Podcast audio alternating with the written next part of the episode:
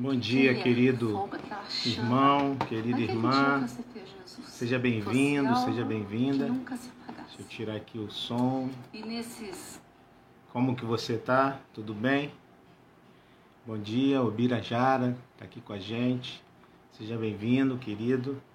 Você chegou aí, dá um oi pra gente, você que tá aí com a gente nessa manhã de domingo. Mais um uma oportunidade de estarmos na presença do Senhor, de, de estudarmos a palavra do Senhor. E eu convido você a estar conosco. Cláudio Tavares está aqui com a gente. Bom dia, seja bem-vindo. Vocês estão me ouvindo bem? Deixa eu ver aqui como é que está o som. Hoje eu estou aqui sozinho. Tá legal. Vai chegando, vai dando um oi, vai dando um bom dia, por favor para a gente poder ver que você está aí. Ah, aqui o Cláudio está perguntando onde fica a igreja em Vilar dos Teles. É, a nossa igreja fica ali na rua, uma rua ali, a rua do, é, do Colégio. Batista, o antigo Ceviche. Ali perto do camelódromo ali. Uhum. É aquela rua ali que é uma rua um pouquinho escondida, mas nossa igreja fica ali. Uma igreja verde, grande. Tá bom, Cláudio? Fique à vontade de nos visitar. Célia está aqui com a gente. Seja bem-vinda, minha irmã. Minha irmã Célia. Vai dando o teu oi aí. Vai dando a sua. É, seu bom dia, por favor. A gente vai começar louvando ao Senhor, adorando ao nosso Deus, né? antes da gente entrar então nos nossos estudos. Bom dia, Solange. Seja bem-vinda. É, vamos cantar é, um louvor enquanto a gente espera o pessoal chegar. A Suzy está chegando. Seja bem-vinda. Vamos cantar essa canção que, que, é, que a gente estava aqui ouvindo agora há pouco. Cantar ao Senhor um cântico novo. Vamos cantar ela? Você conhece ela? A música do. do Vencedores por Cristo. Vamos lá, cantai ao Senhor um cântico novo. Cantai ao Senhor todas as terras. Cantai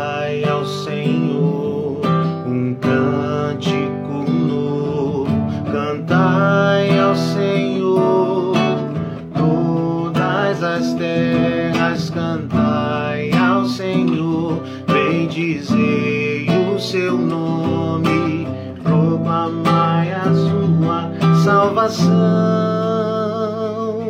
anunciai entre as nações a sua glória, entre todos os povos as suas maravilhas,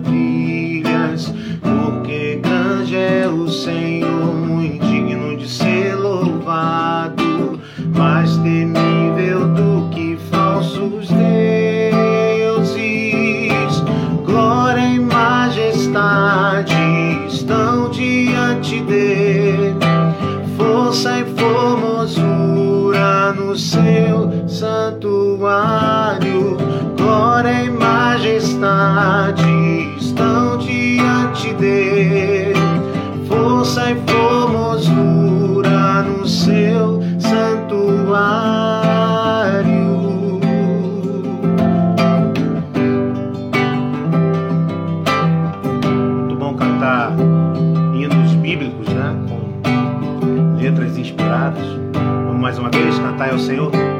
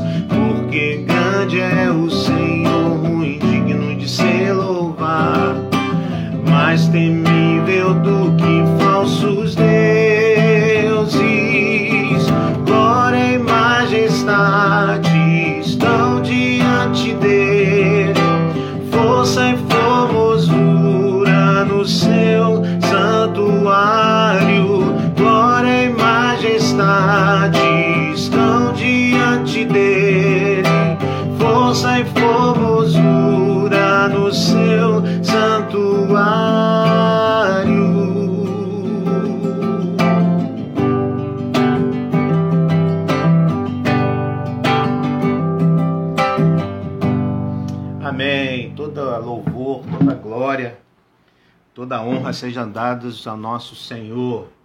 Nosso Senhor que está conosco em todo o tempo. Deixa eu ver aqui, a galera está chegando. É, legal, Cláudio, você sabe, né? Parece lá, faz uma visita pra gente aí, Cláudio Tavares. Gisele, bom dia. Ô Gisele, vamos orar pela Gisele, né? Tá dizendo aí que tá com dor de cabeça, com náusea. Vamos orar, minha irmã. Estamos em oração. Ao final aqui, vamos orar por você também, tá? É... Rosana tá aqui, Marta, Solange, já falamos, Aldaleia, Claudete, oi Claudete. Seja bem-vinda, Maria Batista, Marisa. Sejam bem-vindos todos os irmãos. Bem, nós vamos orar então, irmãos, para a gente passar o nosso estudo. Vamos falar com o Senhor, pedir a direção dele, a iluminação do Espírito Santo de Deus sobre nossa vida, clamando que ele nos abençoe e fale conosco nesta manhã.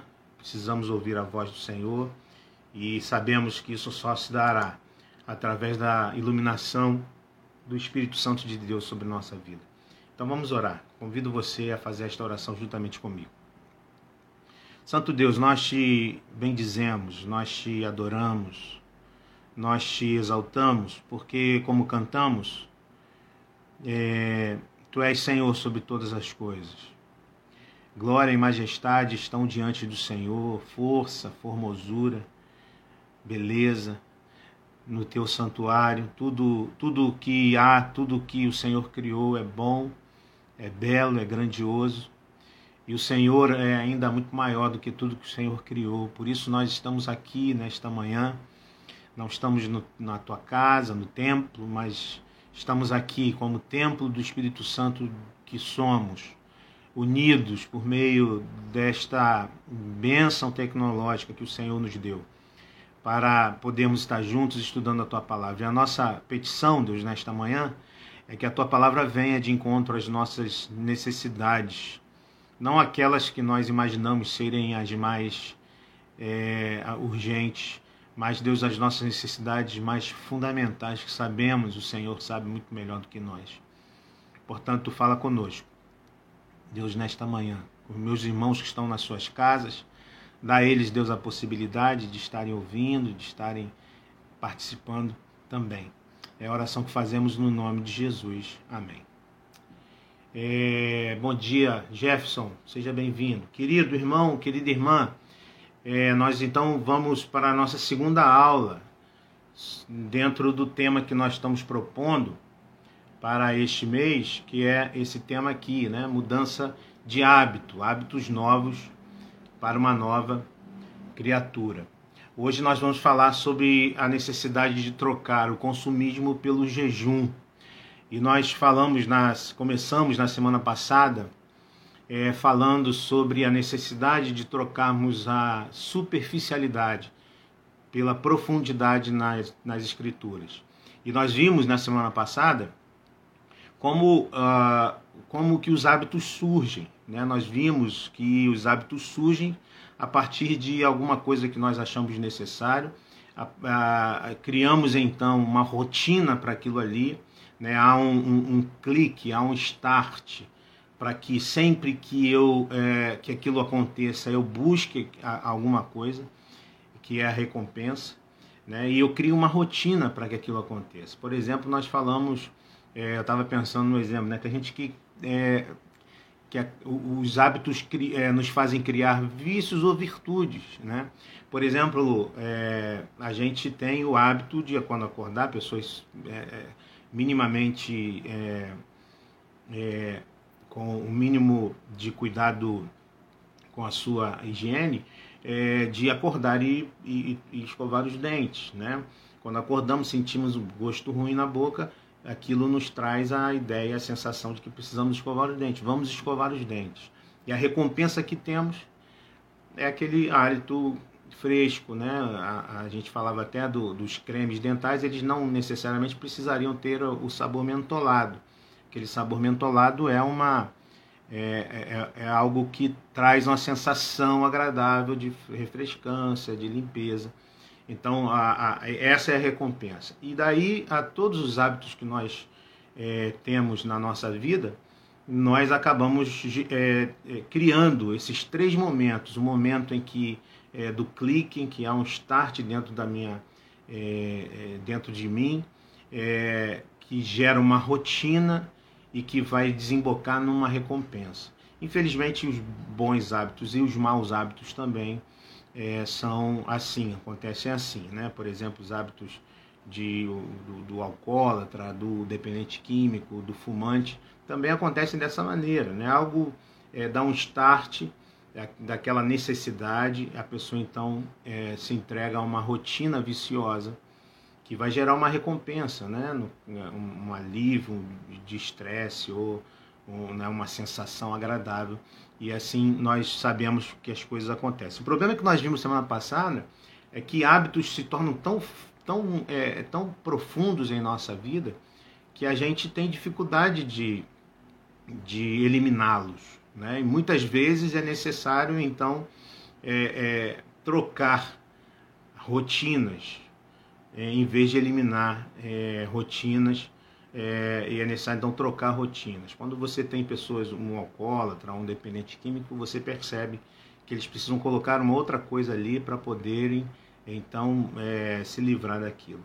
E nós vimos na semana passada que dentro desta nossa neste, neste nosso mundo em que vivemos nós somos muitas vezes levados a, a sermos pessoas superficiais sermos levados por qualquer opinião é, sermos é, superficiais quando nós não queremos então investigar as coisas e quando nós então nos damos a qualquer tipo de opinião, é, por exemplo, da cultura que vivemos, e somos levados por qualquer coisa que pareça minimamente coerente, ou até muitas vezes coisas muito incoerentes. E vimos como, através do Salmo número 1, como é, o justo é aquele que medita na lei do Senhor de dia e de noite, ele cria um hábito de estar na, na presença do Senhor, meditando na lei do Senhor. E ele é comparado a uma árvore que é, é que é plantada junto a ribeiros de, de, de, águas correntes, que é o símbolo da, da palavra de Deus.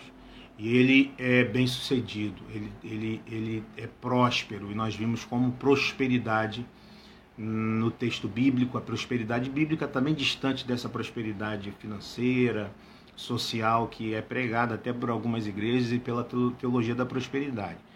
A prosperidade bíblica está ali na, na imagem daquela árvore. Né? A prosperidade bíblica é eu poder ser bênção na vida dos outros, poder servir as pessoas, como a árvore serve, dando fruto, dando sombra, dando folhas, né? É, e, e, o justo é este que medita na lei do Senhor, ganha profundidade nas Escrituras e se torna então útil. Mas hoje eu quero então, e a gente está nessa linha da, das, dos exercícios espirituais, como são importantes os exercícios espirituais e como nós precisamos desenvolver hábitos a partir destes exercícios espirituais que o Senhor nos deixou através da, da, das Escrituras, é, para a gente poder então é, viver um ano diferente, né? A gente falava sobre isso semana passada. Não é possível viver algo diferente se a gente continua fazendo as coisas da mesma maneira. Precisamos de novos hábitos é, para podermos então ver é, mudanças e transformações na nossa vida, tá? A Gleice está aqui, Gleice está lá no quarto, tá? Tá, tá bem. Umas noitezinhas um pouquinho chatas, mas graças a Deus está bem. Continua orando por ela, tá? É, então nós vamos hoje é, meditar nesse tema, né? trocando consumismo pelo jejum. E nós vamos então falar um pouquinho deste, desta, deste exercício espiritual que é o jejum. Esse exercício espiritual que é onde nós vemos duas posturas, né? sobretudo quando a gente olha para a nossa experiência, duas posturas em relação ao jejum que nós percebemos. A primeira postura é uma postura muitas vezes de negligência, né? Então essa é a primeira postura que nós percebemos em relação ao jejum. É... O jejum nunca foi uma prática muito incentivada principalmente nas igrejas históricas. Né? Então, é, por exemplo, eu na minha história de igreja, é, o jejum nunca foi uma prática muito, muito falada, muito praticada é, na, na, minha realidade de igreja. Né? Nós é, que somos de igrejas históricas, nós realmente, é, de certa maneira, negligenciamos é, o jejum. Né? E nós vamos ver que nós precisamos então é, olhar e, e, restaurar um olhar é, diferente em relação ao jejum. Uma segunda postura muito comum é a postura da ignorância. Né? Se por um lado nós muitas vezes negligenciamos o jejum, por outro lado há um olhar é, é, é, um olhar hoje mais acurado nessa disciplina, mas é há muito desvirtuamento da real necessidade, do real significado do jejum enquanto disciplina espiritual. Né? Então, se a gente for olhar nas igrejas, igreja evangélica brasileira de uma maneira geral, nós vamos perceber que há um, um, um desvirtuamento desta do significado bíblico do jejum, né? É, então, e por isso, por conta dessas duas, é, dessas duas posturas muito comuns, é, precisamos lembrar, precisamos lembrar de duas coisas. Precisamos lembrar de duas coisas em relação ao jejum. Eu quero começar falando sobre isso. Precisamos lembrar, primeiro, que é, o jejum é uma prática bíblica e histórica. O jejum é uma prática bíblica e histórica. Nós vemos no Antigo Testamento homens, mulheres que jejuaram. Moisés, Ana, Davi, Elias, Daniel, Esther, entre outros. Homens e mulheres que jejuaram. Aí você poderia pensar assim: ah, mas isso foi coisa do Antigo Testamento, pastor. Eu diria para você: não, não é coisa só do Antigo Testamento. No Novo Testamento nós vemos também pessoas que jejuaram. Jejum é prática bíblica. Nós vemos João Batista, o próprio Jesus jejuou, o apóstolo Paulo, Barnabé, a igreja de Antioquia é, e tantos outros irmãos que na Bíblia tinham essa, essa prática do jejum. Então, é, é, é o jejum é uma prática é, que está presente na história bíblica, mas também está presente na história da igreja. Nós vamos olhar também que na história da igreja é, o jejum sempre esteve presente. Então vamos ver homens importantes da história é, bíblica, da história da igreja, como, né, e aqui eu tô, eu tô olhando somente para a tradição reformada para frente. Se nós formos ver na história, é, na patrística, os pais da igreja, na escolástica e na patrística, né, esse período anterior à reforma, depois dos apóstolos, anterior à reforma, vamos ver um sem número de, de escritos falando sobre homens que praticaram esse exercício espiritual, mas olhando para a história da, da, história da igreja a partir da reforma, Martinho Lutero, João Calvino, John Knox, John Wesley, Jonathan Edward, Charles Finney e tantos outros é, irmãos é, foram e praticaram é, praticaram a, esta, este exercício espiritual do jejum. Uma outra coisa importante para a gente, para começo de conversa, além de entendermos que é, nós precisamos nos lembrar que o jejum é uma prática bíblica histórica, precisamos também reorientar biblicamente o nosso pensamento e prática do jejum. Precisamos então de uma reorientação. Precisamos então, devido à negligência, que muitas vezes faz parte da nossa relação com o jejum, Primeiro, entender que o jejum é uma prática bíblica, está lá na Bíblia. Vários homens e mulheres do Antigo e Novo Testamento praticavam este exercício. Mas também, é, devido à ignorância que muitas vezes nós temos em relação ao jejum, precisamos reorientar biblicamente o nosso pensamento e prática do jejum. Né? Não, não podemos é, é, praticar o jejum simplesmente a partir de conceitos que não são bíblicos. Né? Então, essa é a segunda coisa que precisamos entender para início de conversa. E aqui, quando nós falamos disso, é, da necessidade de reorientação bíblica, a primeira coisa que a gente precisa entender é o seguinte: é, o jejum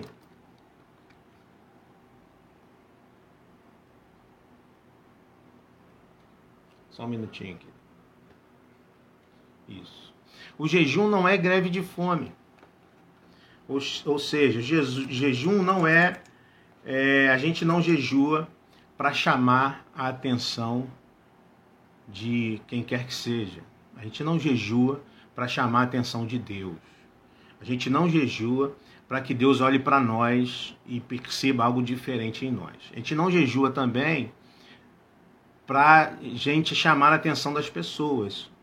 Porque o jejum não é greve de fome. Quando as pessoas fazem greve de fome, aí sim elas é, precisam então é, de alguma maneira é, chamar a atenção das pessoas. Não, o jejum não é greve de fome. A gente infelizmente vê isso muito presente na vida das igrejas de uma maneira geral. Eu peguei aqui um folheto da internet, é, essa jejum das causas impossíveis, né? É, e aí nós percebemos que muitas igrejas, principalmente igrejas que defendem ou que têm a, teologia da prosperidade, usam o jejum como uma moeda de troca, usam o jejum como uma maneira de chamar a atenção de Deus, usam o jejum como uma maneira de colocar Deus na parede e forçar Deus a nos fazer algo por nós. Né? Então, essa é uma, uma prática ou uma maneira é, equivocada que está muito relacionada à ignorância em relação ao jejum bíblico. Né? Essa ideia de que eu jejuo para resolver problemas difíceis. Né? Então, é, você está com uma dificuldade muito grande, você faz o jejum, porque assim Deus vai ficar impressionado com você e vai te atender. Isso é, é está, é, essa é uma ideia equivocada e nós precisamos reorientar a nossa compreensão de jejum a partir disso. Uma segunda coisa interessante dentro dessa questão da reorientação bíblica é que o jejum, além de não ser greve de fome, jejum também não é penitência. Ou seja, jejum não é um, um sacrifício de autopunição.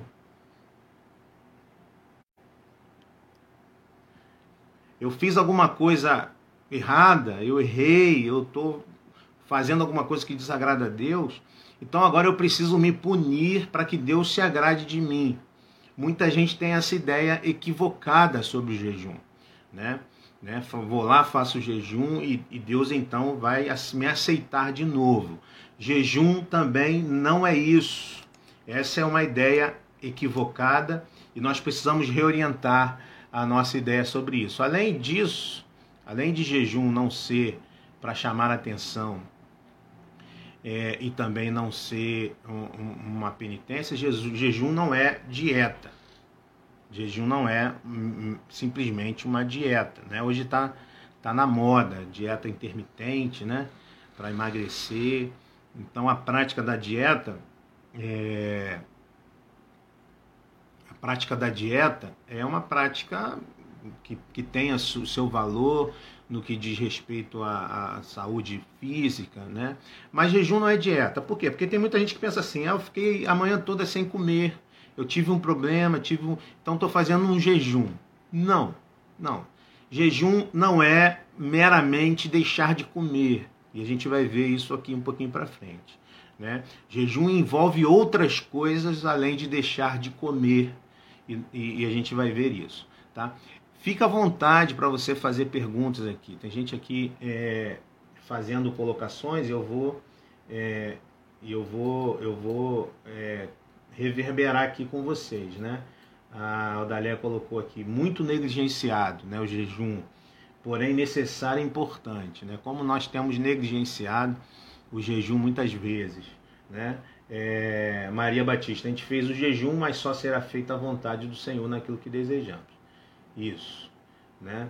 Mas a gente vai ver que o jejum deve ter é, como motivação algo diferente do que preciso de alguma coisa. E a gente vai perceber isso aqui à medida que a gente for é, que a gente for estudando aqui o texto que a gente vai propor. A Gisele, como se o simples ato de jejuar da nossa parte fosse maior do que o sacrifício de Cristo para conquistarmos bens, milagres. Veja, veja o jejum como uma forma de nos aproximarmos, de nos relacionarmos mais com o Pai, um tempo com Ele. Nunca foi barganha. Isso aí, Gisele. A gente vai ver que é isso aí mesmo. Né? A gente faz o jejum com o, o, o, a motivação principal de nos aproximar dele, de nos alimentar dele. E a gente vai ver isso mais para frente. Você pode participar, fique, fique à vontade para participar. Então, meu querido irmão, minha querida irmã, nós vamos usar, utilizar um texto. Tá? O texto, o texto é o texto de Mateus, do Evangelho de Mateus, capítulo 6, versos 16 a 18. Tá? Então peço aí, eu, eu vou colocar aqui o texto da NVI. Tá? E você fica à vontade aí para você também comparar com o, o, a tua Bíblia. Tá? Esse, é o, esse é o texto da NVI tá? Mateus 6, 16 e 18, nós vamos ver o que Jesus é, que Jesus fala sobre o, sobre o jejum. A Mercy aqui, é, ou Mercy, eu não sei, é, diz assim: acredito que ao jejuar como Cristo também seremos tentados. Sim, com certeza, minha irmã. Nós vamos ver isso aqui também daqui a pouquinho. Então, o texto diz o seguinte: Jesus está ensinando e está falando o seguinte: quando jejuarem, não mostrem uma aparência triste como os hipócritas, pois eles mudam a aparência do rosto a fim de que os homens vejam que eles estão jejuando. Eu lhes digo verdadeiramente que eles já receberam sua plena recompensa. Ao jejuar, ponha óleo sobre a cabeça e lave o rosto, para que não pareça aos outros que você está jejuando mas apenas a seu pai que vê no secreto, e seu pai que vê no secreto o recompensará. Então, quando jejuarem, né, é, começa assim esse texto. Então Jesus, Jesus já está dizendo de algo que é uma prática na vida das pessoas é, e não é se jejuarem, mas quando jejuarem, ou seja, Jesus já está dizendo nesse primeiro, nessa primeira expressão que o jejum era uma prática daquelas pessoas a quem ele está falando, né? É, e aqui nós temos palavras regulatórias de jejum é, de Jesus sobre a prática do jejum. Para a gente entender bem é, a gente precisa fazer uma breve recapitulação sobre o pano de fundo do Antigo Testamento sobre o jejum, para entender do que Jesus está falando. Jesus está falando a um grupo de, de judeus e estes homens têm uma, uma, uma ideia sobre o jejum e essa ideia foi formada a partir do Antigo Testamento. Por isso eu vou começar traçando aqui, trazendo um pano de fundo sobre o jejum no Antigo Testamento. Primeiro, a gente é, vai, quando a gente olha para o Antigo Testamento, a gente vai perceber que havia, só havia um, a ordenança de um dia, é, de um dia de, de jejum, que era um jejum coletivo, que foi ordenado por Deus. Né? Então, uh, um dia que era ordenado por Deus para ser praticado uma vez por ano era o dia da expiação, o dia do perdão. A gente ouve de vez em quando os judeus falando sobre o Yom Kippur, né, que é esse dia, que é um dia de quebrantamento. E é interessante como a gente olhando para os textos bíblicos do Antigo Testamento, há uma expressão que é utilizada quase como um sinônimo de jejum, que é essa expressão aqui. É, essa expressão aqui, desculpa. Essa expressão aqui, jejuar, é quase um sinônimo de é, é, afligir a alma. Né? Um símbolo de tristeza e reverência. Então, uh, quando a gente olha para o Antigo Testamento, a gente vai perceber que o jejum é este símbolo de tristeza, de reverência, de reconhecimento do pecado né? É... Por isso eles faziam nesse dia, é, onde lembravam do perdão de Deus eles sacrificavam um animal, lembravam com tristeza e reverência da sua condição de pecadores, né? Uh, em arrependimento. A gente tem um texto do profeta Isaías que mostra bem isso. É, esse trecho, esse texto, a gente vai falar sobre ele, o capítulo 58, uma boa parte dele fala sobre jejum, mas o versículo 5, olha só o que o profeta diz sobre o jejum. É, e aqui ele está claramente criticando né, a maneira é, ritualística que as pessoas, que o povo está é, observando o jejum. É, ele diz: Seria este jejum que escolhi, que o homem um dia aflige a sua alma, incline a sua cabeça como um junco e estenda debaixo de si o pano de saco e cinza? Chamarias tu a isto jejum e dia aceitável ao Senhor? Então veja, esse versículo nos mostra que o jejum surge de uma experiência é, e de um símbolo de tristeza, de quebrantamento, de arrependimento, de reverência. Né? Por isso, o jejum vai ser, a partir ali, do Antigo Testamento, observado em momentos de tristeza, em momentos de arrependimento, em ocasiões também episódicas, onde uh, era necessário uh, observar uh, e perceber que havia lamento. Então, a gente vai perceber que ali no Antigo Testamento, nós, além desse dia específico, as pessoas começam a observar o jejum em ocasiões especiais, como ocasiões de arrependimento de pecados, como ocasiões de perigos eminentes de guerras e calamidades e período também de luto, né? Então, momentos assim, como, por exemplo, como este momento que nós passamos, estamos passando ainda, infelizmente, né? É, o povo de Israel muitas vezes é, se colocava numa, numa, é, num momento e num, numa posição de arrependimento, de quebrantamento diante de situações de dificuldades. Então era um momento de tristeza, de dificuldades. Né? É, por exemplo, é, Jonas pregou em Nínive e diante do arrependimento daquele povo houve um grande jejum naquela nação. Né? É, então a, a, gente percebe que é, com o passar do tempo, aquele rito é, que deveria ter esse forte significado existencial ele passa a ser praticado como uma expressão de, fria de tristeza. Né? É, o povo começa a, a praticar o jejum de uma forma mecânica, de uma forma automática, sem viver aquilo de, de, de coração. Né? Não havia uma tristeza real no coração. Havia tão somente a necessidade de mostrar tristeza. Esse movimento começa a ser feito é, daquele é, é, caso de Davi também. Davi também, Gisele, é isso que você está falando, né? É, Davi também jejua diante do, do, seu pecado, né? Diante da, da, tristeza que ele, que ele tem a partir do seu pecado, né? Isso aí.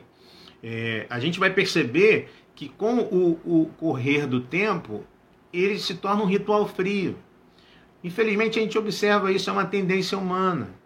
De vez em quando a gente se pega participando da Santa Ceia, por exemplo, como um, um, um rito frio, sem significado. A gente está com a cabeça no trabalho, nas nossas preocupações é, da semana, e muitas vezes estamos ali no culto, participando da Santa Ceia ou do culto mesmo, com o coração totalmente distante dali. Né? É uma tendência humana que a gente precisa, é, precisa jogar fora com o povo de Israel acontece a mesma coisa. Né? É, o, o, pastor Ronaldo Lidório, isso, né? É, é um arrependimento, né? Gisele está falando, em busca de arrependimento é ouvir a voz de Deus. Né? O arrependimento levava as pessoas ao jejum para um, um, uma maior intimidade com Deus, para um, né? um momento de transformação de si mesmo. Né? É, o pastor, o reverendo Ronaldo Lidório, né, um, um missionário, antropólogo da, da IPB, ele fala sobre uma experiência que teve em Gana. Né? Chegando em determinado local, ele ouvia gritos, né? Gritos de lamento. E nesses gritos de lamento, as pessoas eh, choravam muito ao redor do corpo de uma pessoa. Né? Era, uma, era um sepultamento. Só que havia ali um rito de, né, de muitos gritos, de muitos lamentos. É, e um tempo depois, ele estava ali observando aquilo, o barulho foi diminuindo, as pessoas foram se dispersando. Dois homens saíram dali e ele observou que esses homens já estavam rindo, já estavam, depois daquele momento de pranto, já estavam rindo e pareciam contar algo engraçado um para o outro. Né? É, o que ele percebeu ao lidar com aquele, com aquele grupo é que aquele ritual é, era feito por pessoas que nem conheciam aquela pessoa que estava morta. Aquela pessoa muitas vezes era de outras, outro grupo, de outra aldeia, e, e, pessoas que não conheciam vinham, faziam todo aquele, aquele movimento em solidariedade à família enlutada. Né? Como, por exemplo, as carpideiras. Né? A gente não tem mais isso hoje, ou, ou pelo menos eu não, não vejo, mas é, geralmente mulheres que, que vão aos, aos sepultamentos para chorar muitas vezes sem conhecer a pessoa. Né? Então, é, o, o jejum então se tornou uma prática vazia de significado. O jejum se torna uma prática é, vazia de significado.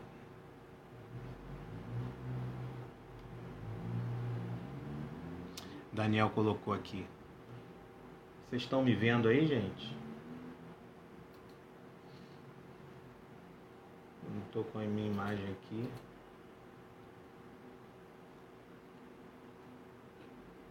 Só um minutinho.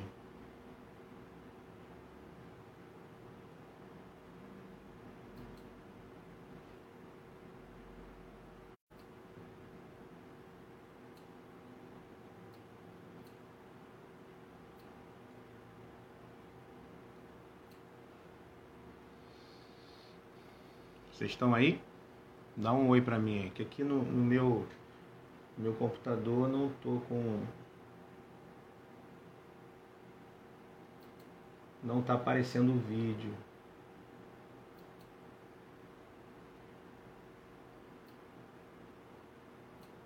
Ah, tá. Tá legal aqui. Tá ok. Então vamos lá, vamos em frente. Que aqui sumiu para mim, eu achei que tinha tido algum problema mas não teve não. Vamos continuar. Então, é, ok.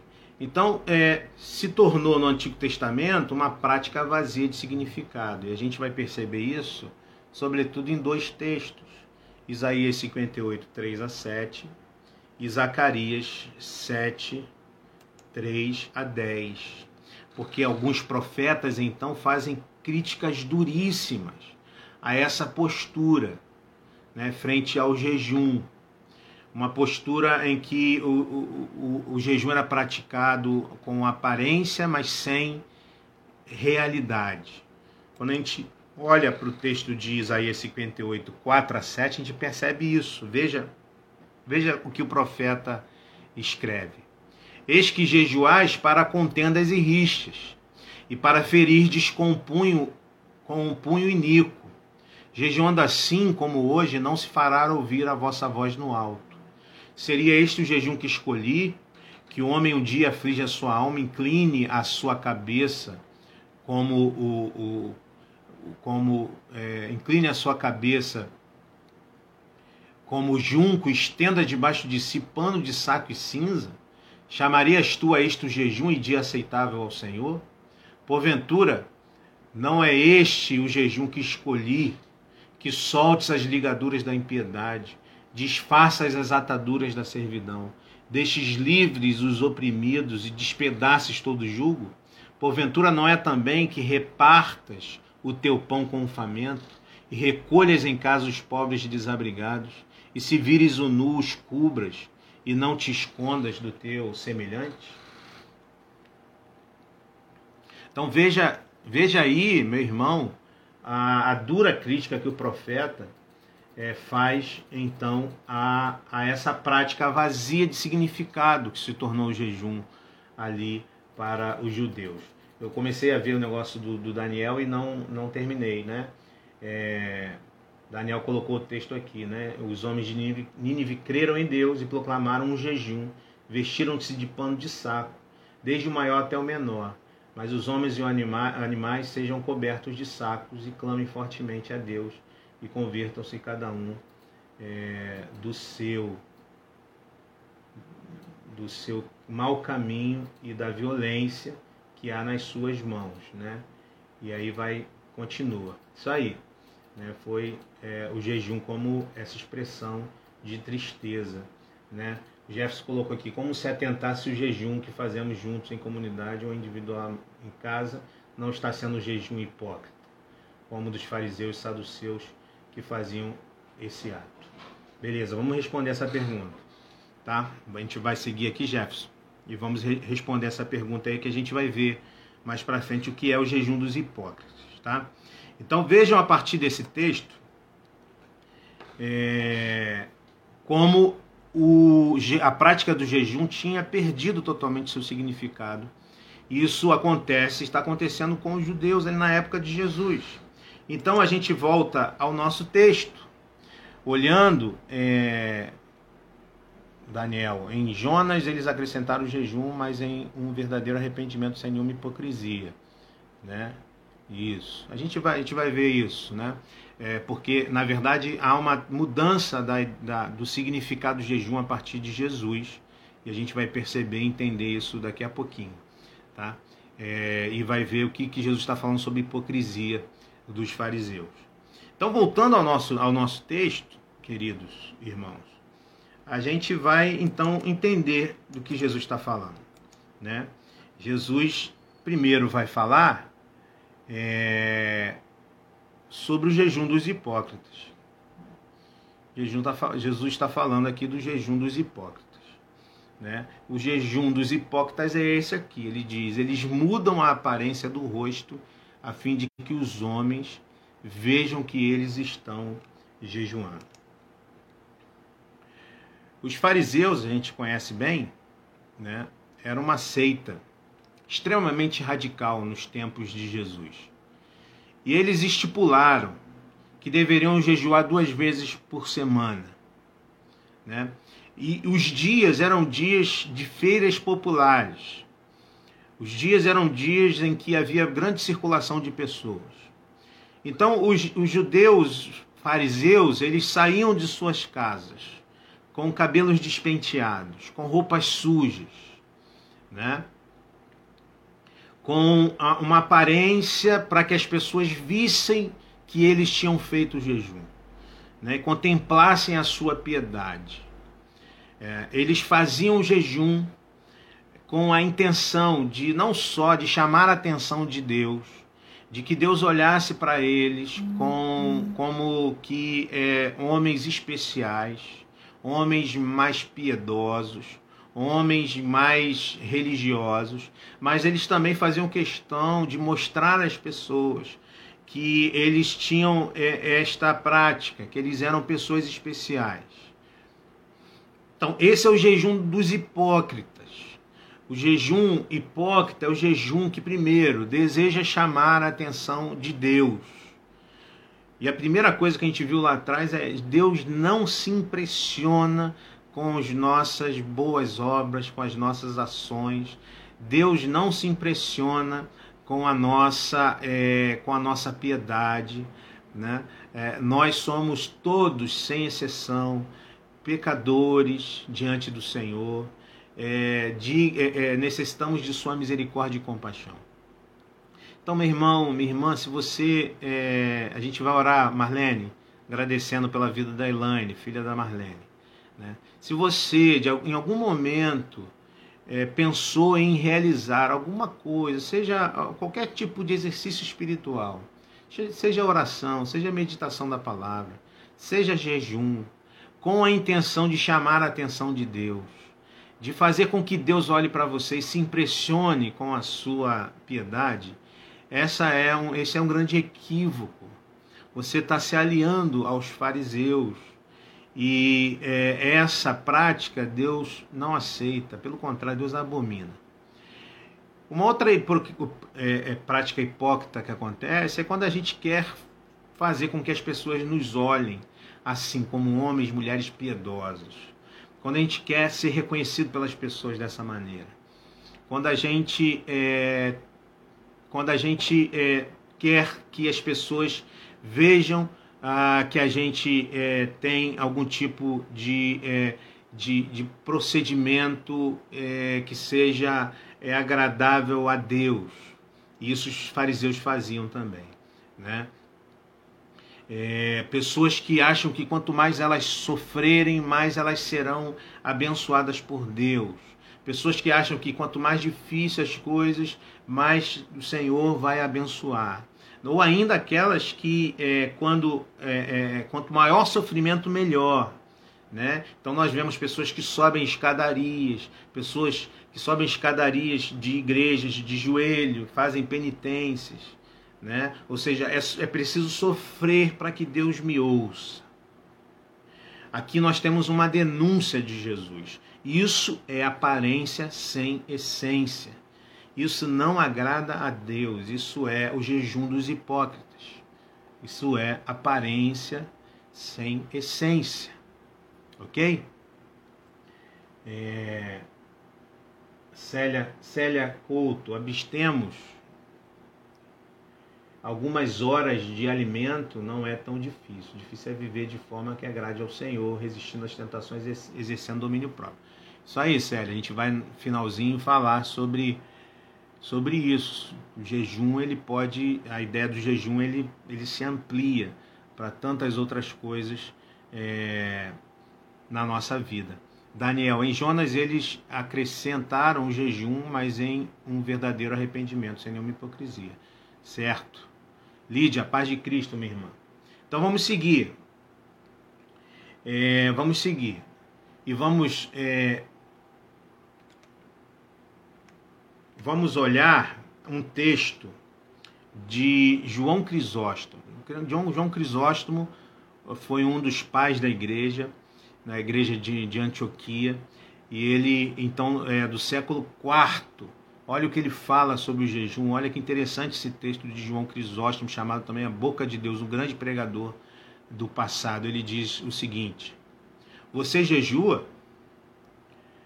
Você jejua? Dê-me prova disto por suas obras. Se você vê um homem pobre, tenha piedade dele.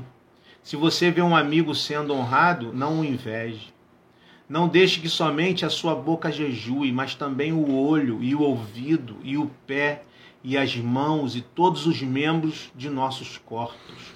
Que as mãos jejuem, sendo livres da avareza que os pés jejuem, cessando de correr atrás do pecado. Que os olhos jejuem, disciplinando-os a não fitarem o que é pecaminoso. Que os ouvidos jejuem, não ouvindo conversas más e fofocas. Que a boca jejue de palavras vis e de criticismo injusto. Porque qual é o proveito se nos abstemos de aves e peixes, mas mordemos e devoramos os nossos irmãos? possa aquele que veio ao mundo para salvar pecadores nos fortalecer, para completarmos o jejum com humildade, tendo misericórdia de nós e nos salvando. Veja aí que texto forte de João Crisóstomo, né, que vai bem de encontro com, com, o que a irmã Célia falou, né, é, e, e que vai de encontro com essa denúncia de Jesus, né? Esse texto de João Crisóstomo é um eco das palavras de jejum. Desculpa, das palavras de Jesus.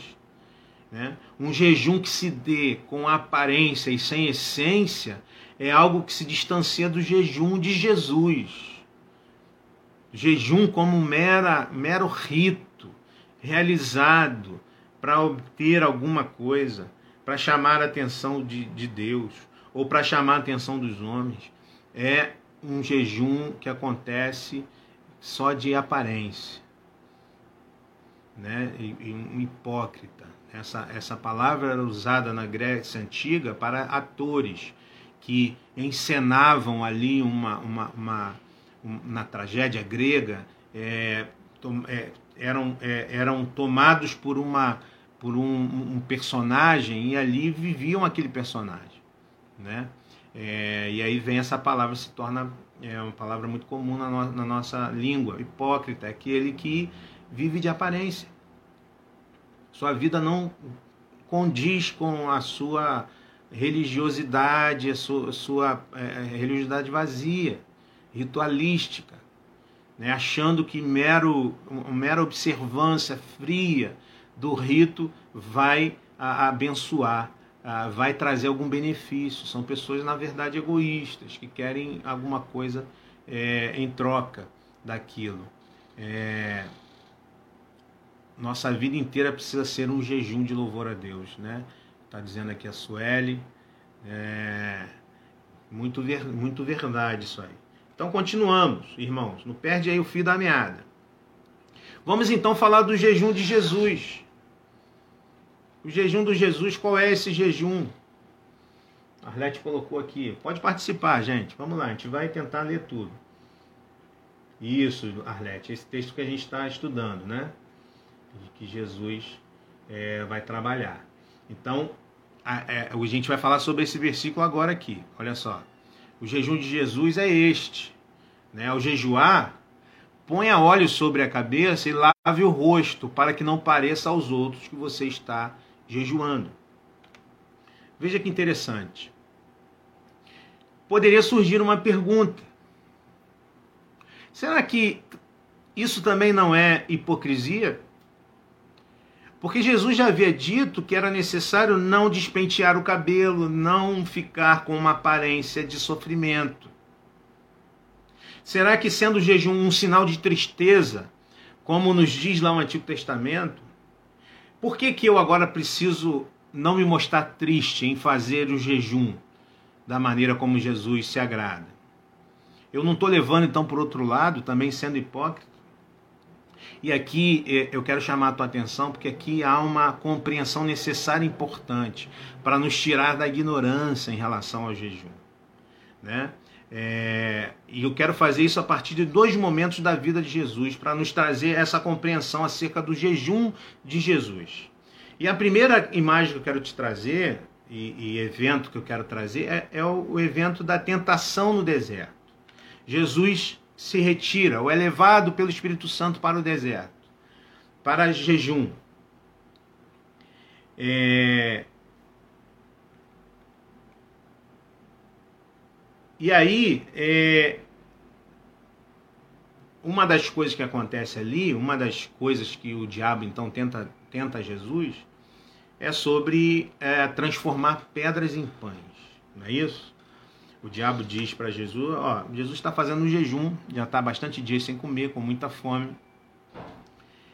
E o diabo então diz para ele: Ah, se você é Deus, então transforma essas pedras em pães. E o que Jesus responde, então, irmãos, naquele momento ali? Ele responde aquilo que está em Mateus 4,4, dizendo o seguinte: Nem só de pão viverá o homem, mas de toda a palavra que procede da boca de Deus.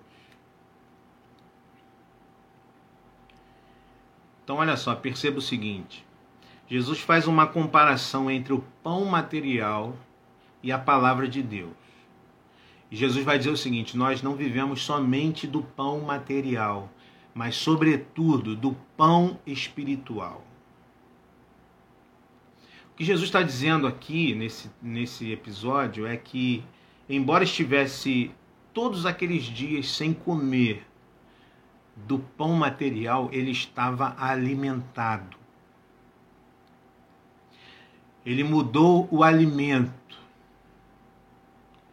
ele não está alimentado do pão material, está com fome. Ele era homem, como nós, sentia fome como nós. Ele está com muita fome, mas ele está alimentado aqui do pão espiritual.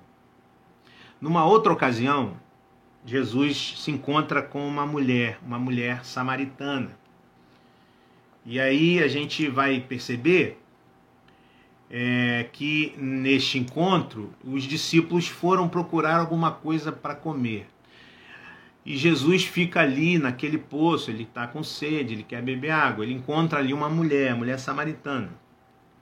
Tem aquele papo todo com a mulher, né? E a gente conhece bem, aquela mulher tem um encontro com Jesus, a vida dela se transforma. Quando o papo termina, os discípulos chegam com o rango. Eles foram ali no, no, é, no McDonald's de Samaria buscar um lanche e trouxeram ali o lanche para Jesus. Estou contextualizando. É, e aí a gente vai perceber que é, é, é, os discípulos chegam e oferecem a comida para Jesus e Jesus é, eles insistem nisso, mestre, come alguma coisa. Mas ele diz o seguinte: olha só o que Jesus diz. Tenho algo para comer que vocês não conhecem.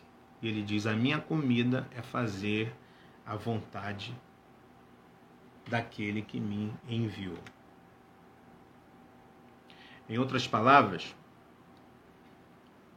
Jesus está dizendo isso aí, Birajara. Jesus jejuou 40 dias e 40 noites, né, na, ali no deserto. O que Jesus está dizendo aqui é, é algo que o, o, o, escritor Richard Foster sintetizou muito bem. O que Jesus está dizendo aqui é o seguinte: jejuar é abster-se de algo bom para receber algo ou desculpa. Isso aqui não é o.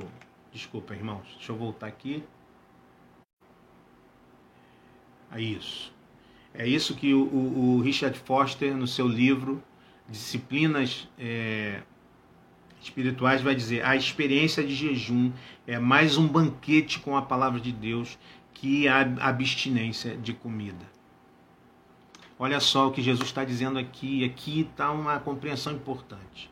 A experiência de jejum é mais um banquete com a palavra de Deus, que é a abstinência de comida. É isso que Richard Foster vai escrever no seu livro. Jesus está dizendo que, embora estivesse todos aqueles dias sem comer, ele estava alimentado. Ele é, tinha é, se alimentado de algo melhor.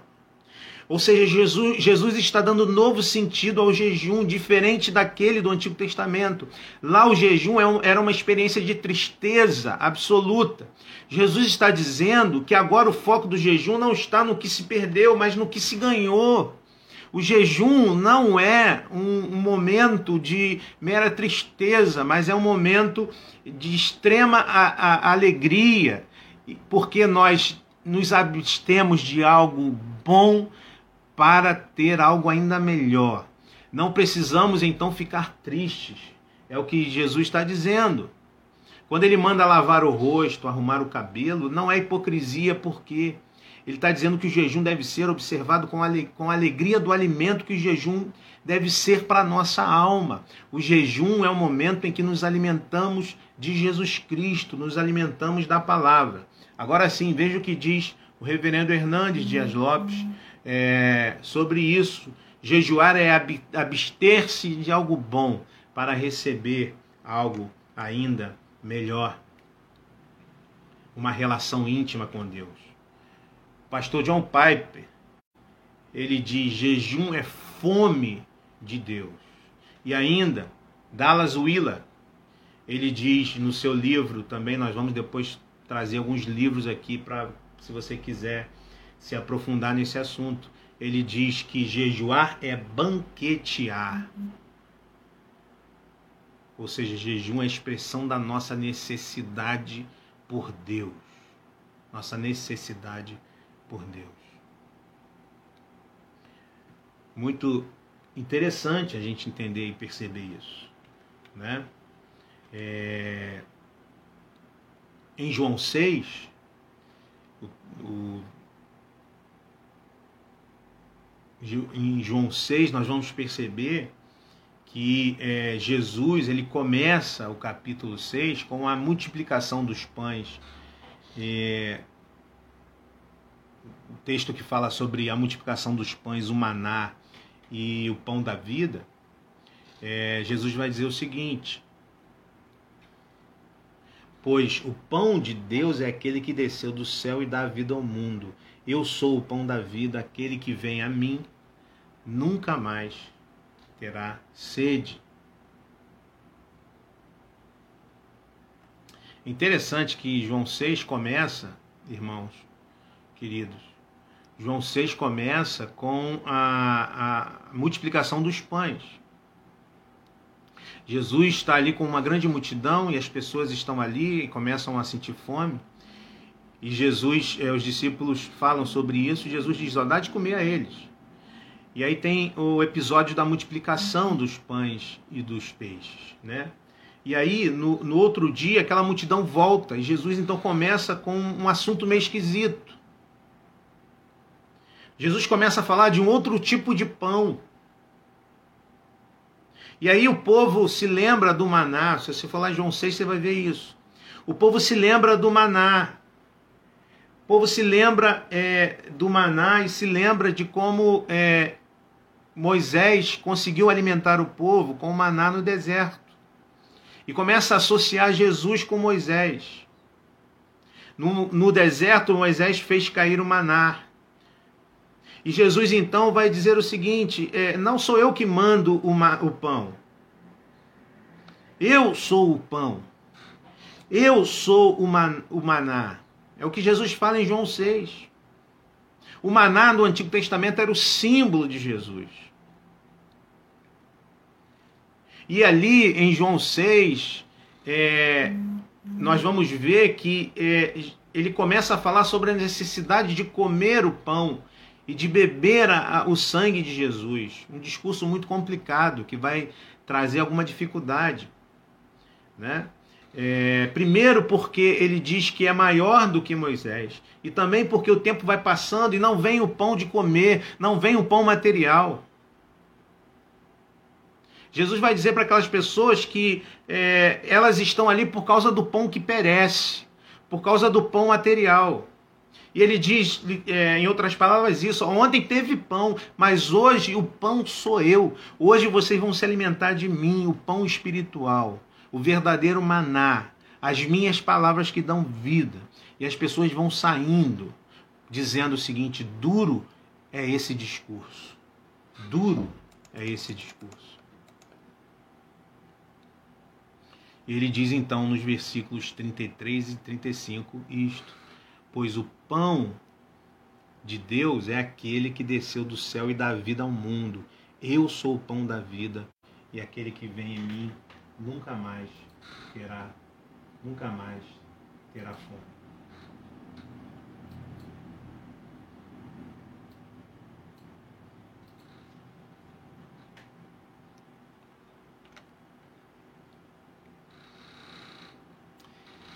Então, quando a gente olha isso, quando a gente percebe, a Gisele colocou uma, um comentário aqui. Depois, se puder compartilhar os textos ou livros das citações, será muito bom. É, sim, eu posso até compartilhar o, o, o, o, o, o slide. Eu vou fazer isso. Posso jogar para PDF e, e, compartilhar com vocês lá, na, lá no grupo da igreja e algum irmão que quiser também, que, que, não, que não faz parte da nossa igreja, pode também é, pedir, a gente vai é, compartilhar, tá? Então vamos lá, vamos, vamos entender isso. Então a gente entende que quando se fala de jejum, a partir de Jesus, je, jejum é alimentar-se de Jesus. Veja como muda a compreensão. Jejum é então é, abster-se do pão material para se alimentar do pão espiritual que é o próprio Jesus, Jesus Cristo. Portanto, não é motivo de tristeza. Portanto, não é para a gente ficar com carinha de gente triste, tentando mostrar para as pessoas que a gente sofre por causa de Jesus. Isso é hipocrisia. Devemos nos alegrar porque estamos trocando algo bom, porque o alimento é bom, por algo melhor ainda, que é nos alimentarmos de Jesus. Portanto, irmãos, a gente precisa entender isto. Olha só. Não jejuamos para que Deus nos ouça, mas para que possamos ouvir a Deus.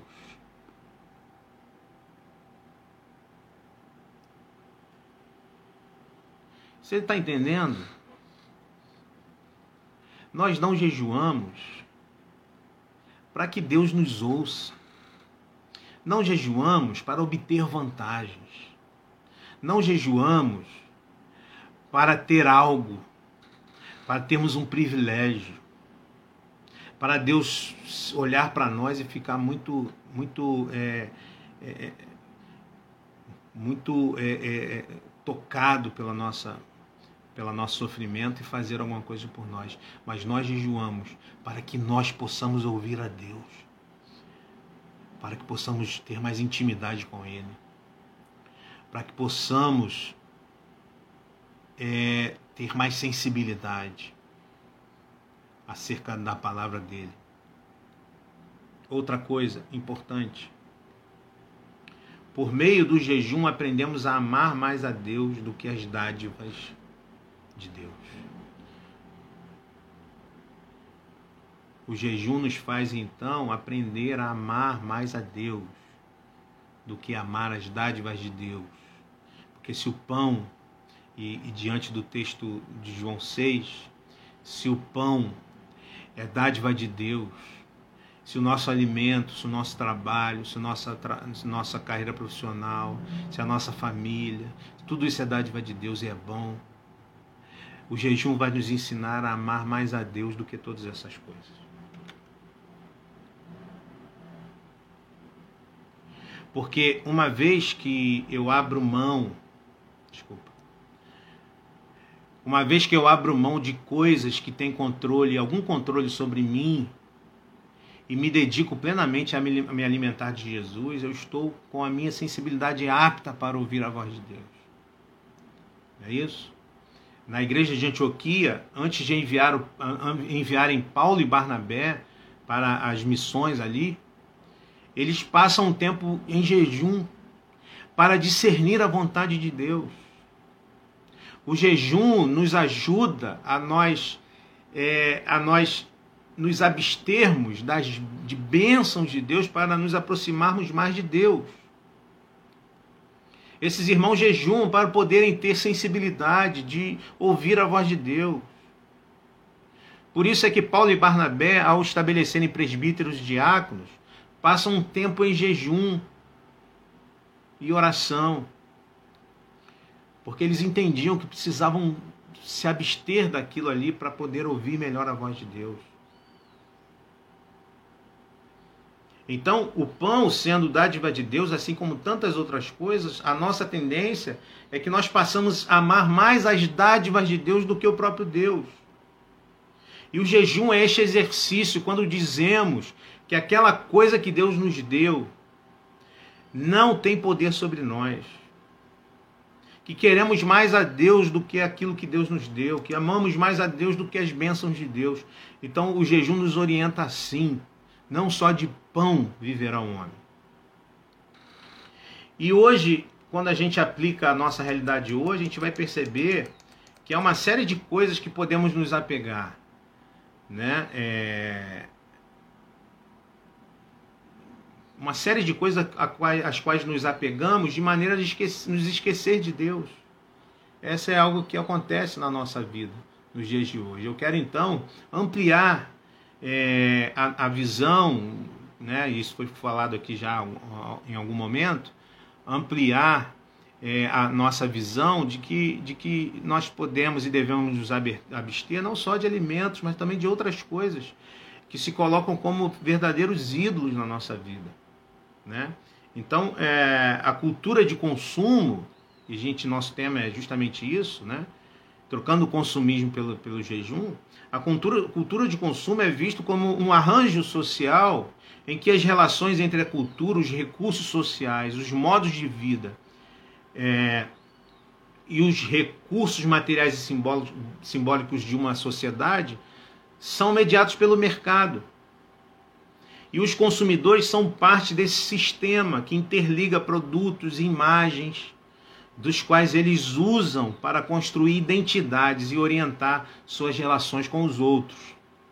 Então, dentro da cultura de consumo, sim, Messi, eu vou, vou enviar sim, tá? Depois você me passa o seu, o seu número, eu mando pelo WhatsApp ou o seu e-mail, tá? Quem quiser receber o, o, o conteúdo aqui do, do, do slide. Tá? Então pensa bem, meu irmão, dentro da cultura de consumo, nós temos, é, vivemos hoje uma relação com, com o consumo, muitas vezes uma relação idolátrica. Né? A gente precisa consumir muitas vezes para a gente é é, é, é, nos é introjetado este hábito do consumo para a gente poder se sentir melhor, para a gente se aliviar das nossas das nossas é, do nosso estresse, para a gente se sentir bem, para a gente ter identidade, né? Então a gente precisa consumir, a gente precisa ter as coisas, é, ter ali o celular, ter as coisas que, que estão na moda, andar na toda essa coisa que está é, tá dentro dessa questão da cultura do consumo. Mas não só isso, né? Por exemplo, uh, o jejum hoje, nós podemos pensar que nós temos a, a, a televisão que representa esse, essa mídia, né? Que, que muitas vezes é viciante, né? A gente precisa estar é, conectado com isso o tempo todo, né? Temos as, as redes sociais, né? O Facebook, o WhatsApp, Instagram, né? É, quem sabe é, a gente também não perceba que é preciso fazer um jejum ou se abster um pouco dessas coisas, né? Não que a gente é, vá é, viver totalmente isolado do mundo, mas quem sabe em determinado momento a gente perceba, ok, Mercy, eu vou, Merci, deve ser Merci, né? Eu vou mandar para você também, tá? É, a gente precisa se abster de, de, de, tempo, de tempo em Facebook, em WhatsApp, Instagram, de tempo na televisão, para a gente poder ter tempo com o Senhor, tempo de meditação da palavra, criar hábitos saudáveis, né? É, temos aí o, a garotada e também os mais velhos, né? Videogames, games, aí que são bons, relaxam, mas às vezes tomam é, grande parte. Obrigado, Mercedes. Eu não gosto de ficar falando o nome das pessoas errado. Tá certo. Eu mando para ti. É, e também o alimento, né? É, dentro daquelas coisas que nós devemos abster. Mas aqui é uma série de coisas, né? De repente você está trabalhando demais. De repente você é uma, um, um viciado em trabalho. Você está trabalhando demais, porque você precisa dar conta de um montão de coisa. É claro, a gente precisa dar conta de um montão de coisa, mas talvez você esteja trabalhando tempo a, além do necessário. Né? Talvez, é, é, e, e à medida que a gente vai então exercitando, a gente vai conhecendo. Né? É, a, a, as nossas. É, os, aquilo que dentro do nosso coração parece ser, ter potencial de se tornar um ídolo. É, eu quero então, para a gente finalizar, falar de alguns efeitos colaterais. Efeitos colaterais do jejum, para a gente terminar. Esses efeitos não são o objetivo principal do jejum. O, o objetivo principal do jejum a gente aprendeu aqui: abster-se de algo bom para ter algo melhor. Abro mão do alimento material para ter o alimento espiritual. Isso não é motivo de tristeza, pelo contrário, de alegria. Eu vou me banquetear com o alimento espiritual. Mas há alguns efeitos colaterais importantes que acontecem a partir do jejum. Primeiro, é este: reconhecimento de compulsões. Richard Foster diz o seguinte: mais do que qualquer outra disciplina, o jejum revela as coisas que nos controlam. O jejum, o exercício do jejum, tem este efeito colateral.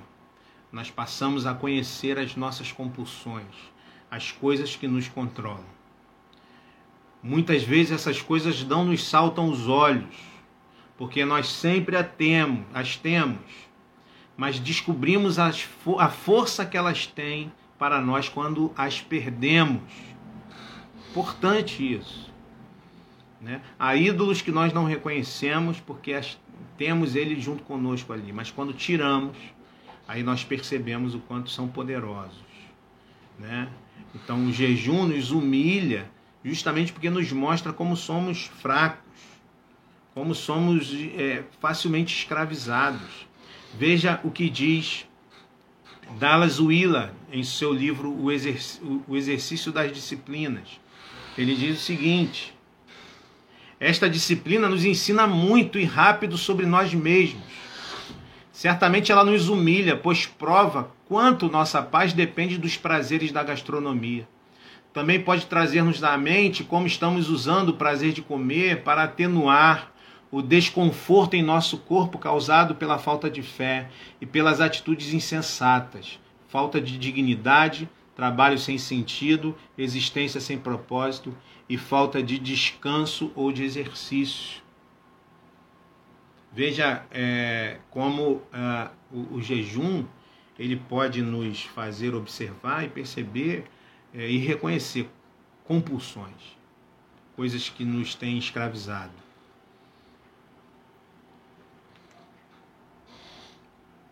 muito, não só a comida, mas tantas outras coisas se tornam uma droga em nossa vida.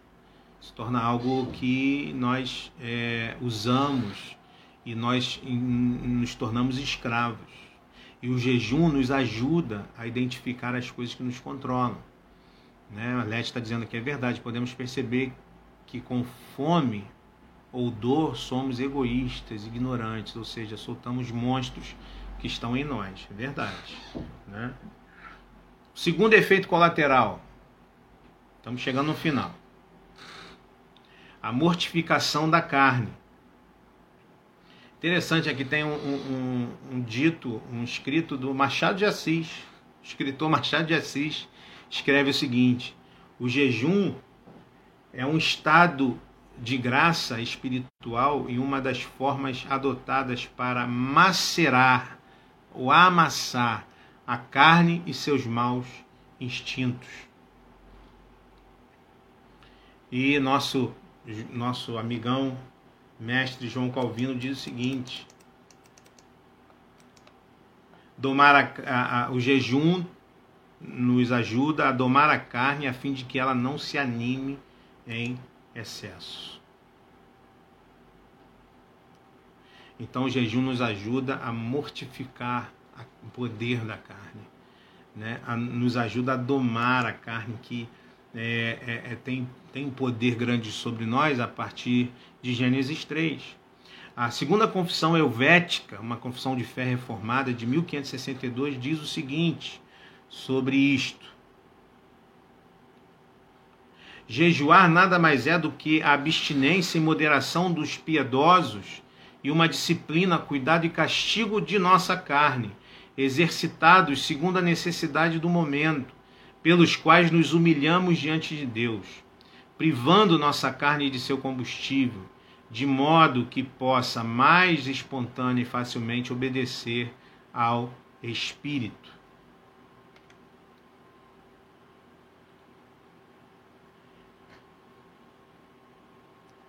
Então perceba aí esse efeito colateral do jejum nos ajuda a lidar com isso. Né? Precisamos mortificar a, a, nossa carne. Carne aqui não é a matéria, carne aqui é essa nossa tendência natural, humana, de, de nos afastarmos de Deus. O jejum nos ajuda a nos treinar para enfrentarmos momentos difíceis. E o terceiro efeito colateral do jejum, muito importante este também, é que ele nos ajuda a ter mais solidariedade para com os mais necessitados. Veja o que é, diz John Stott. John Stott vai dizer o seguinte: deliberadamente deixar de participar do que poderíamos comer. O jejum é deliberadamente deixar de participar do que poderíamos comer para partilhá-lo ou então o seu é, com os subnutridos.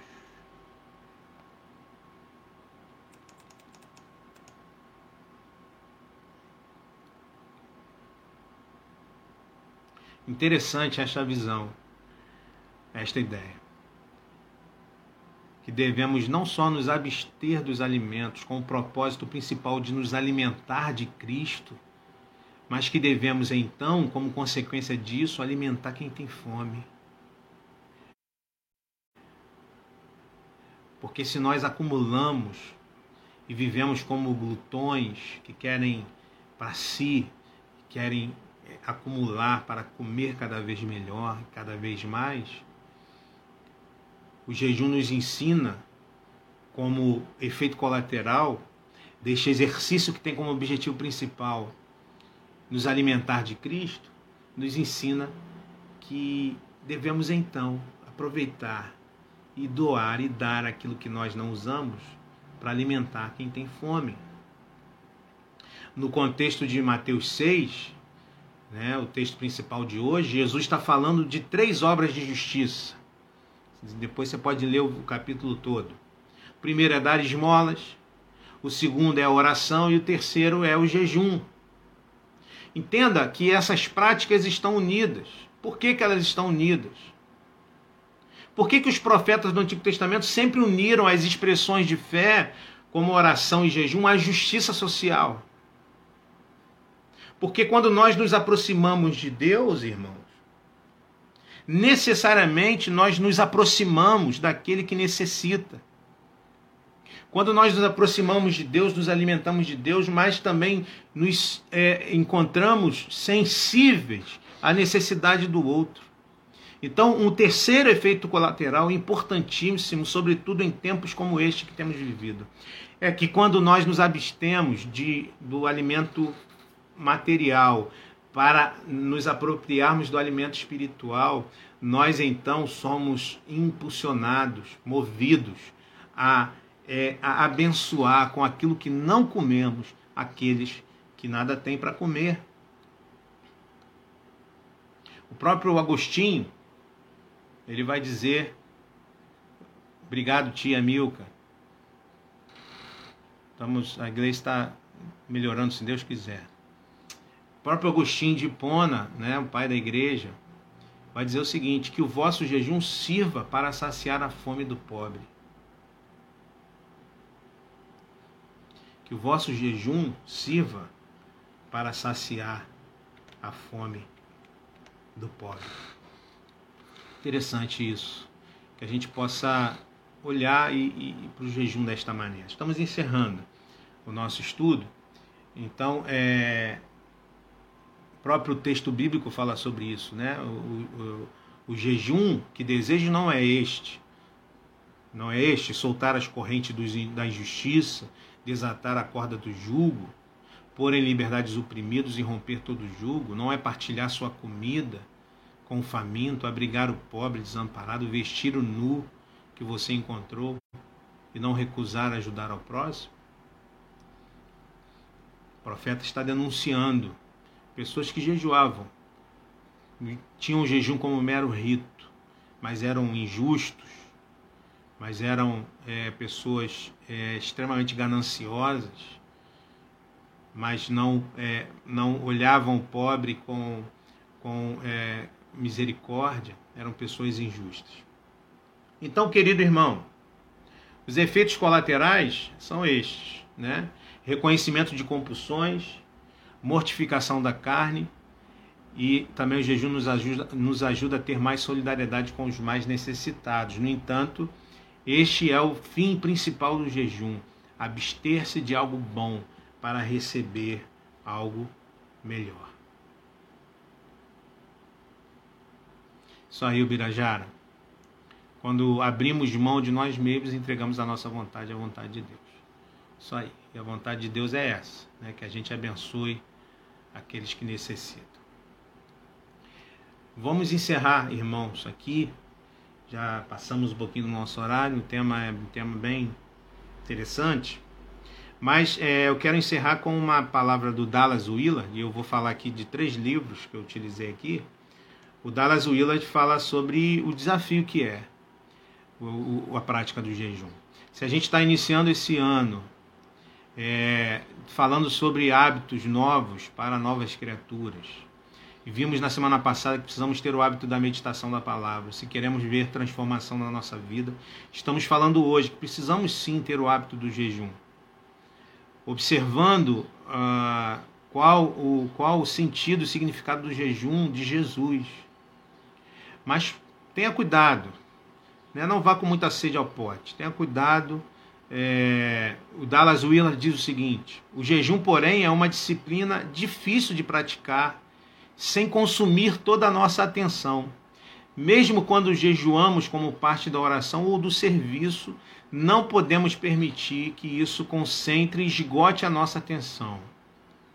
Quando uma pessoa escolhe jejuar como uma disciplina espiritual, deve praticá-lo bem o bastante para se tornar experiente, porque somente a pessoa que é habituada ao jejum sistemático como disciplina pode usá-lo efetivamente no serviço direto a Deus, em tempos especiais de oração ou outras atividades. Então, calma. Se você quer começar a praticar o jejum como uma disciplina espiritual, observando qual o objetivo dele, que não é para alcançar alguma coisa de Deus, que não é para que Deus nos ouça, né? Mas para que nós possamos ouvi-lo, né? Isso, né? A, a fé, o jejum como expressão de fé, sem obras, efeito dessa fé é morta. Isso aí, tá certinho, Daniel. Né? Então, a, a, o jejum vai nos levar e nos, nos impulsionar para a gente né, ter essa sensibilidade em relação ao outro. E isso vai ser um efeito colateral. Não o fim do jejum, mas um efeito colateral do jejum. É, então vá com calma. Tá? Ninguém começa a correr uma maratona de um dia para o outro. Tem que começar com pequenos trechos, né?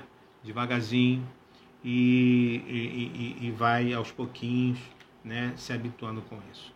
Então, a, a, uma literatura sugerida aqui, para a gente fechar, é essa aqui, ó, que eu utilizei aqui. Né? É, a escritura é a nossa fonte primária né, da nossa reflexão, mas a gente usa aqui para ajudar tem esse livro do Richard Foster, que é a Celebração da Disciplina, né, da editora Vida Nova. Né, um livro interessante, é o caminho do crescimento espiritual. O, o, o livro do John Piper, Fome por Deus, Buscando Deus por meio do jejum e da oração. Esse livro é da editora Cultura Cristã, né, da, da IPB. E é, esse livro do Dallas Willa, O Espírito das Disciplinas, está inclusive na internet. Você pode baixar lá gratuitamente nesse site aí www.teologiapelainternet.com.br. Tá? Então são sugestões de leituras complementares é, para esse tema né, do jejum. Tá bom?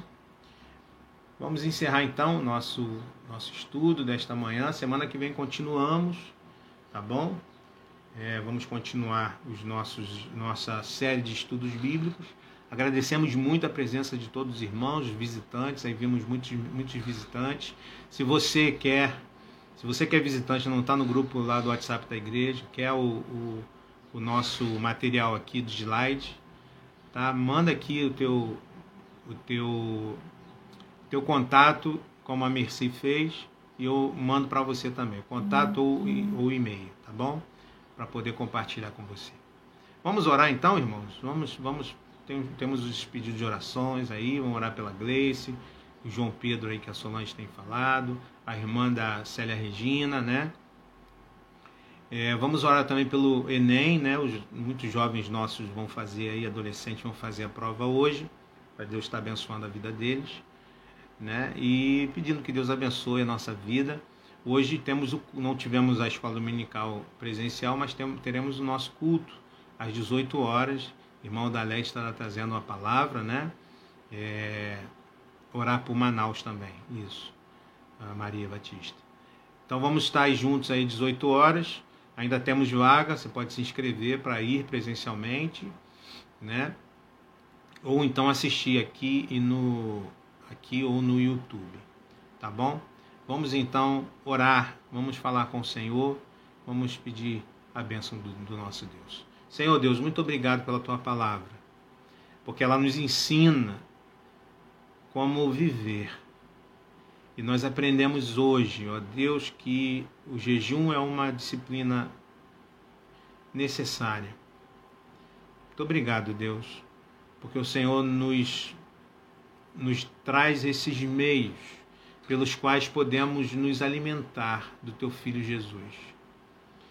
E a nossa oração é que o Senhor nos traga este anseio